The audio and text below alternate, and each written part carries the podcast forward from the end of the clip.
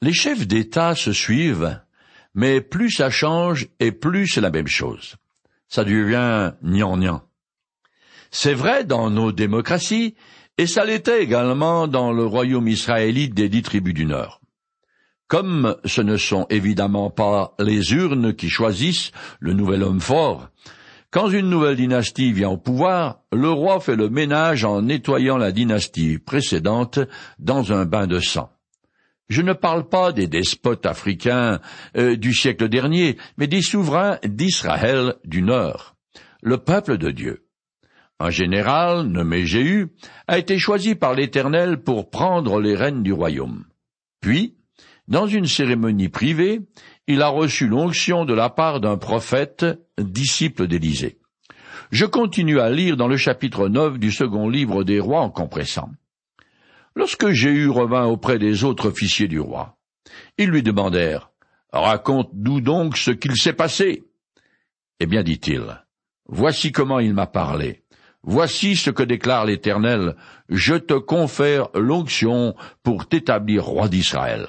À ces mots, les officiers s'empressèrent d'étendre leurs manteaux devant lui sur les marches de l'escalier, puis ils sonnèrent du corps et se mirent à crier Vive le roi Jéhu Deux rois chapitre 9, les versets 11 à 13. Les compagnons d'armes de Jéhu ont pressenti que le prophète est venu dans un but précis, et ils veulent savoir ce qu'il en est. Ils sont si mécontents de la dynastie d'Achab et la popularité de Jéhu est si grande qu'il se rallie à lui sur le champ et donne le signal d'un coup d'État. À cette époque, la manière habituelle d'honorer une autre personnalité consiste à placer son manteau devant lui, on lui évite ainsi de toucher le sol poussiéreux avec ses pieds. On ne peut pas accuser Jéhu d'avoir fomenté une révolution, comme l'avaient fait Beatsa et Zimri. Son ascension au pouvoir provient de l'onction du prophète, qui lui-même n'a fait qu'obéir à Élisée et à l'Éternel. Comme Dieu l'avait annoncé au roi Achab, il veut détruire sa dynastie. Je continue plus loin. Le roi d'Israël, Yoram, était retourné à Gisraël pour se faire soigner des blessures qui lui étaient infligées des Syriens. Jéhu dit à ses compagnons, si vous êtes décidés à vous rallier à moi, il faut que personne ne s'échappe de la ville pour aller annoncer la chose à Gisraël. Puis Jéhu monta sur son char et partit pour Gisraël, où Yoram était allé et recevait la visite d'Asia, le roi de Juda. Deux rois chapitre 9, les versets 15 et 16. Jéhu, connu pour son impétuosité, prend immédiatement la situation en main. Il veut régler le compte à Yoram le plus tôt possible. Ce dernier se trouve à Gisraël en compagnie d'Asia, roi de Juda. Le premier se remet de ses blessures et l'autre, son neveu, lui rend visite. On est en famille. Ça continue. La sentinelle, postée sur la tour de Gisraël, vit venir la troupe de Jéhu et fit dire au roi, J'aperçois une troupe. Le chef de la troupe conduit son char à la manière de Jéhu, comme un fou. Alors Yoram ordonna, Qu'on attelle mon char. Yoram, roi d'Israël, et Asia, roi de Juda, sortirent chacun sur son char pour aller au-devant de Jéhu. Ils le rejoignirent dans le champ de Naboth à Jezreel. Deux rois chapitre 9, les versets 17 à 21. Le roi Joam ne se doute pas que Jéhu, mijote un coup d'État. Mais comme il se fait du souci au sujet de la guerre contre les Syriens, il va au-devant de la troupe afin d'obtenir des informations aussi vite que possible. Cette rencontre dans le champ de Naboth, en apparence fortuite, prépare en fait l'accomplissement littéral de la prophétie d'Élie sur l'anéantissement total de la dynastie d'Omri à Shab. Verset 26. Je continue. Dès que Yoram fut à portée de voix de Jéhu, il lui demanda Y a-t-il la paix sur le champ de bataille, Jéhu? Jéhu répondit Comment peut-il être question de paix tant que durent les prostitutions de ta mère Jézabel et ses innombrables pratiques de sorcellerie? Alors Yoram fit demi-tour et s'enfuit en criant à Azaria. Attention, Azaria, c'est une trahison. Deux Rois chapitre 9, les versets 22 et 23. Dans les textes sacrés, l'image de la prostitution est fréquemment pour dénoncer l'infidélité d'Israël qui abandonne son Dieu pour adorer de fausses divinités. Jéhu reproche les cultes idolâtres de la mère du roi qui était fortement condamnée par la loi de Moïse. Selon Jéhu, ces pratiques sont les causes des malheurs d'Israël. Yoram avait commencé à s'opposer à l'influence pernicieuse de sa mère, mais il n'avait pas persévéré. Son compte est bon. Je continue en compressant. Mais Jéhu saisit son arc et tira. La flèche frappa Yoram entre les deux épaules, il transperça le cœur et ressortit par la poitrine. Yoram s'effondra mort sur son char. Jéhu dit à son écuyer, Prends son cadavre et jette-le dans le champ de Naboth, parce que l'Éternel a prononcé contre lui cette sentence. Puisque j'ai vu couler le sang de Naboth, de celui de ses enfants, je te le ferai payer dans ce champ même. L'Éternel le déclare. Deux Rois chapitre 9, les versets 24 à 26. Jéhu a pris Yoram complètement par surprise, et c'est ainsi que se termine la quatrième dynastie des rois d'Israël Nord. De toute évidence, Jéhu avait assisté à la rencontre d'Achab et du prophète Élie, et la malédiction prononcée par ce dernier lui avait fait une profonde impression. Je continue en compressant. Quand Ahazia, roi du Juda, vit ce qui se passait, il s'enfuit, mais Jéhu se lança à sa poursuite et ordonna à ses hommes, lui aussi, frappez-le sur son char. Il fut blessé et réussit à fuir jusqu'à Megiddo, où il mourut. Deux Rois chapitre 9, versets 27 et 28. L'assassinat d'Asia, roi de Juda, dépasse un peu l'ordre divin, car bien qu'il soit marié à une sœur de Yoram, il ne fait pas partie de la dynastie d'Achab, selon un texte parallèle. Asia, blessé, a d'abord réussi à se réfugier dans la ville de Samarie. Une fois découvert, il fut emmené à Gisraël, d'où il réussit à s'enfuir jusqu'à Megiddo, où Jéhu le fit mourir. De Chroniques, chapitre 22, les versets 8 et 9. Jéhu a commencé à faire le vide dans la dynastie d'Achab ou d'Omri. Je continue. Jéhu était sur le point d'entrer à Gisraël. À cette nouvelle, Jézabel se farda les yeux, arrangea sa chevelure et se pencha à sa fenêtre pour regarder. Deux Rois, chapitre 9, verset 30. Jézabel est une reine sanguinaire sans scrupules. Elle avait fait exécuter les prophètes de l'Éternel et encouragé le culte aux idoles Baal et Astarté. Sachant que sa dernière heure était venue, Jézabel, qui n'a pas de foi, qu'au diable, s'est maquillé et paré de ses plus beaux habits afin de mourir dignement, la tête haute comme une reine. Sa présence à la fenêtre est un défi. Je continue. Lorsque j'ai eu franchi la porte de la ville, elle lui cria Viens-tu pour la paix, nouveau Zimri, assassin de ton Seigneur? Deux Rois chapitre 9 verset 31.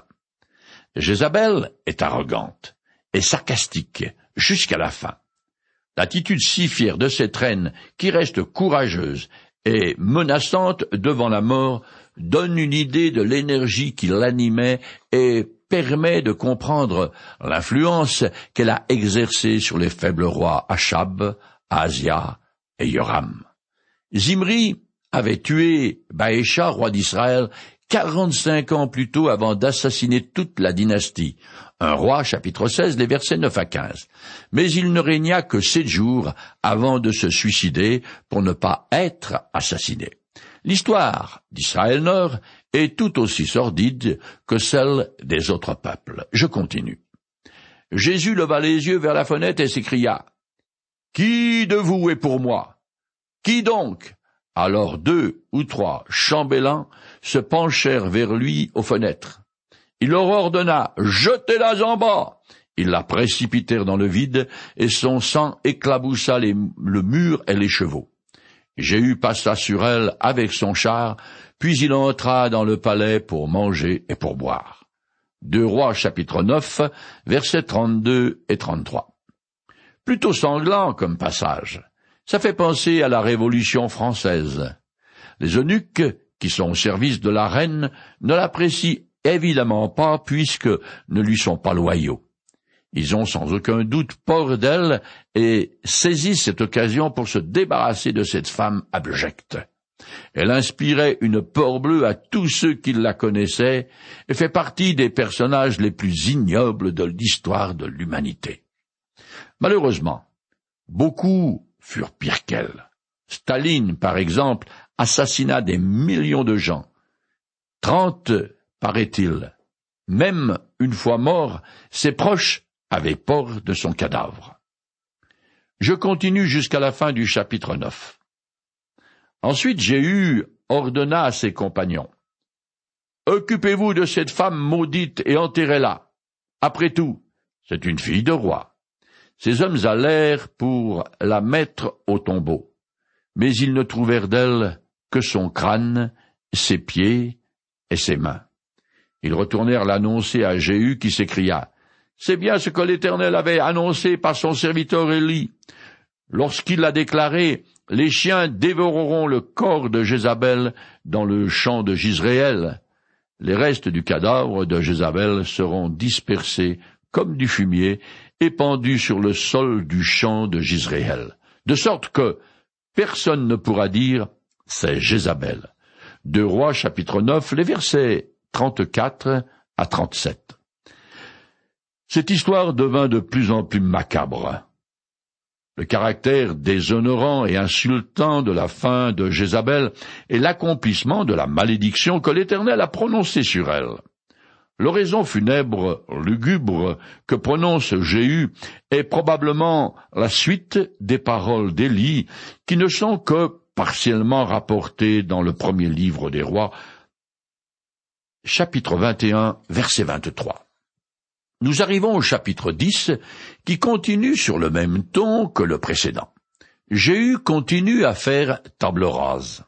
Il supprime tout ce qui respire et qui est connecté avec la dynastie d'Achab, descendant d'Omri. Je commence à lire en compressant. Soixante-dix princes descendants d'Achab vivaient à Samarie. Jéhu écrivit des lettres qu'il fit envoyer à Samarie au chef militaire de Gisréel, aux responsables, au chef de la ville et au précepteur chargé d'élever les descendants d'Achab. Dans ces lettres, il disait Vous avez parmi vous les princes de la famille royale. Vous disposez d'autre part de chars, de chevaux et d'armes. Vous habitez une ville fortifiée. Dès que cette lettre vous sera parvenue, Choisissez parmi les descendants du roi celui qui vous paraîtra le plus qualifié et le plus juste, et installez-le sur le trône de son père, puis combattez pour la maison de votre souverain. De Rois chapitre 10, les versets 1 à 3. Ces princes sont les fils et petits-fils du roi Achab, qui avait un harem bien garni. Ils sont éduqués par des tuteurs. Jéhu entreprend d'éliminer tous les mâles de la ligne royale afin de prévenir toute vendetta et de protéger sa propre dynastie. Il s'y prend très adroitement, en mettant au défi les responsables de la ville de désigner un successeur au roi qui combattra contre lui. De cette manière, la guerre civile, s'il y en a une, sera limitée à Samarie, la capitale du royaume, au lieu de s'étendre à l'ensemble du pays. Jéhu est très décidé, est prêt à attaquer la ville avec toutes ses forces si les responsables résistent. Je continue en compressant. Quand les destinataires reçurent cette lettre, ils furent pris de panique. Ils envoyèrent ce message à Jéhu. Nous sommes à ton service et nous ferons tout ce que tu nous ordonneras. Jéhu leur écrivit.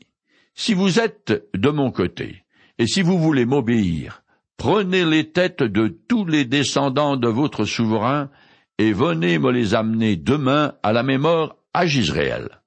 Or, les soixante-dix princes descendants du roi étaient répartis chez les principaux personnages de la ville qui assuraient leur éducation. Quand les dirigeants reçurent la lettre, Ils saisirent les soixante-dix princes et les tuèrent, puis ils entassèrent leurs têtes dans des corbeilles qu'ils firent porter à Jéhu, à Gisraël.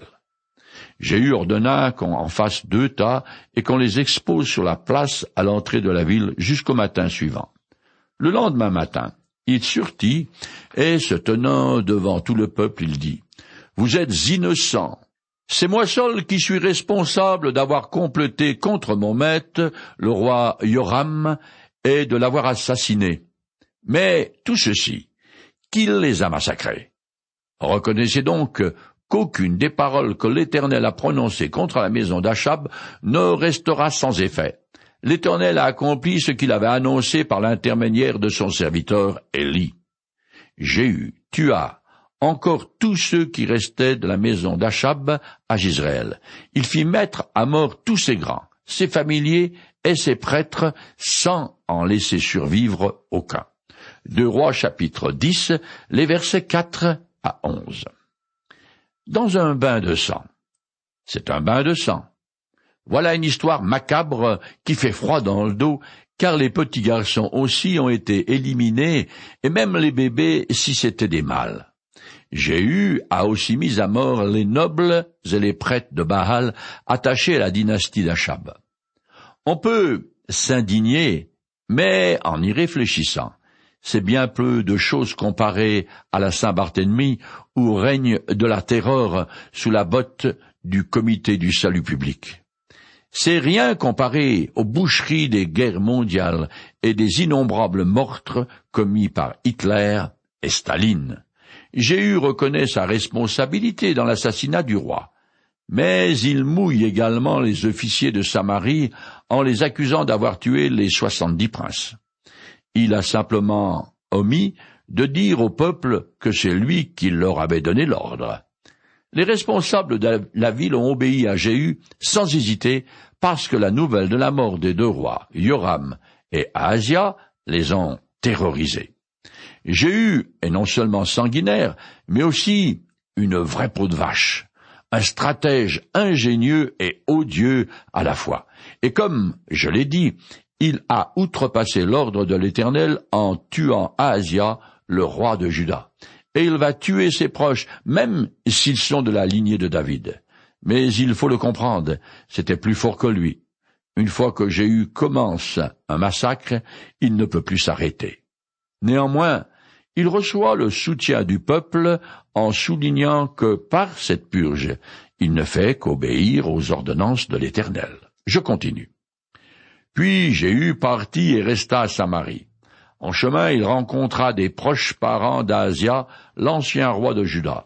Alors Jéhu ordonna, Saisissez les vivants. On les saisit et on les égorgea pour les jeter dans la citerne.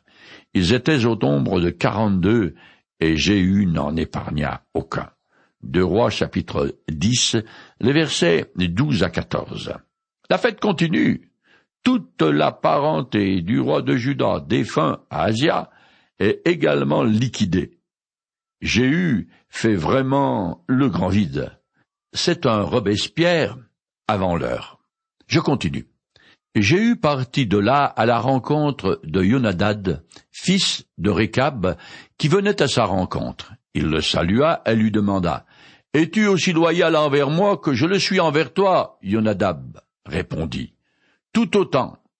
Ils se serrèrent la main, alors Jéhu le fit monter à côté de lui sur son char. Il lui dit, Viens avec moi, et tu verras avec quelles ailes je combats pour l'Éternel. Il l'emmena aussi dans son char. Rentré à Samarie, il mit à mort tous les survivants de la maison d'Achab jusqu'à leur entière extermination, conformément à ce que l'Éternel avait annoncé à Élie dans deux Rois chapitre 10 les versets 15 à 17. C'est la troisième fois que la prophétie d'Élie concernant l'élimination totale de la dynastie d'Achab est mentionnée afin de bien souligner que ces prédictions s'accomplissent à la lettre. Ce Yonadad, qui apparaît ici, est un adorateur de l'Éternel et le chef de, des Récabites, une secte qui préconise une vie sobre de nomades ainsi que l'abstinence de boissons alcoolisées afin de ne pas participer à la corruption générale du peuple israélite. Les Récabites ne sont mentionnés qu'ici et par le prophète Jérémie, chapitre 35. Ce sont des branches du peuple kénien dont fait partie le beau-père de Moïse. Les Kéniens s'étaient joints aux Hébreux durant leur pérégrination dans le désert.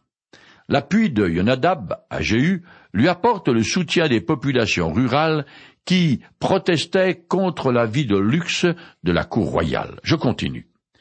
Puis Jéhu convoqua toute la population. Il leur dit, Achab a peu rendu de culte au dieu Baal. Moi, je vais l'adorer beaucoup plus. Maintenant, convoquez auprès de moi tous les prophètes de Baal, tous ses fidèles et tous ses prêtres, que personne ne manque, car je vais offrir un grand sacrifice à Baal. Quiconque manquera ne restera pas en vie. Jéhu agissait ainsi par ruse afin d'exterminer tous les adorateurs de Baal. Jéhu envoya des messagers dans tout Israël, et tous les fidèles de Baal accoururent. Pas un ne manqua. Ils se rendirent tous au temple de Baal, qui fut complètement rempli. Alors Jéhu s'adressa aux adorateurs de Baal en leur disant, Assurez-vous bien que vous êtes entre vous et qu'il n'y a ici aucun adorateur de l'Éternel, mais seulement des adorateurs de Baal. Or Jéhu avait posté à l'extérieur de la maison quatre-vingts soldats. Lorsqu'on eut achevé de préparer les holocaustes, Jéhu sortit et dit aux soldats et à leurs chefs, Entrez et massacrez-les, que personne ne sorte vivant. Les soldats entrèrent donc, l'épée à la main, et les massacrèrent. Puis ils jetèrent leurs cadavres dehors. Après cela, ils revinrent à la ville où se trouvait le temple de Baal. Ils en sortirent les stèles sacrées et les jetèrent au feu.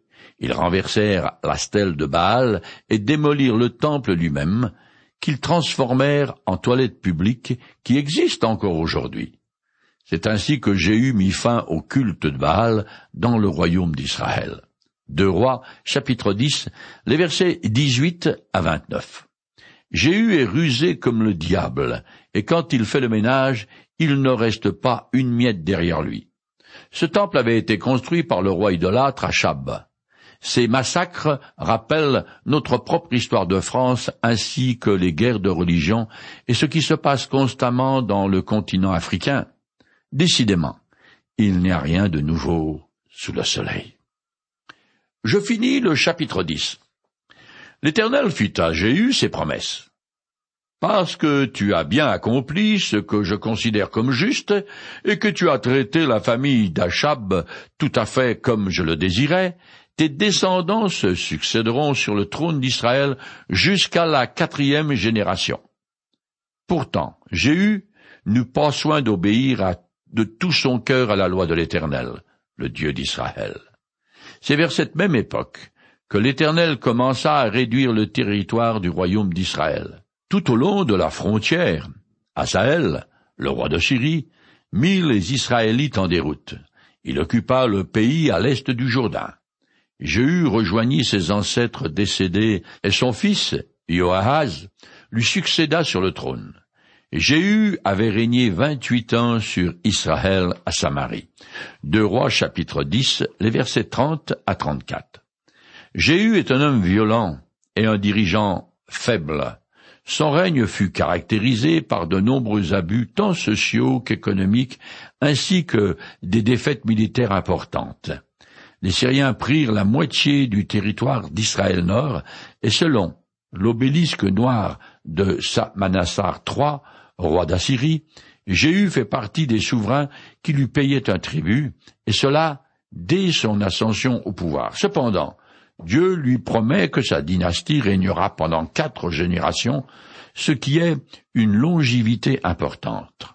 Quatre rois lui succéderont de 841 à 753 avant Jésus-Christ, soit pendant 89 ans.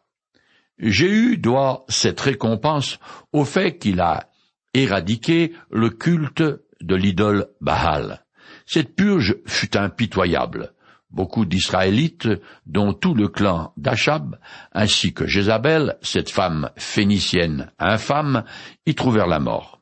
Cependant, les Israélites savaient fort bien que la pratique de l'idolâtrie était punissable de mort selon la loi de Moïse. Ils n'ont donc pas été pris par surprise.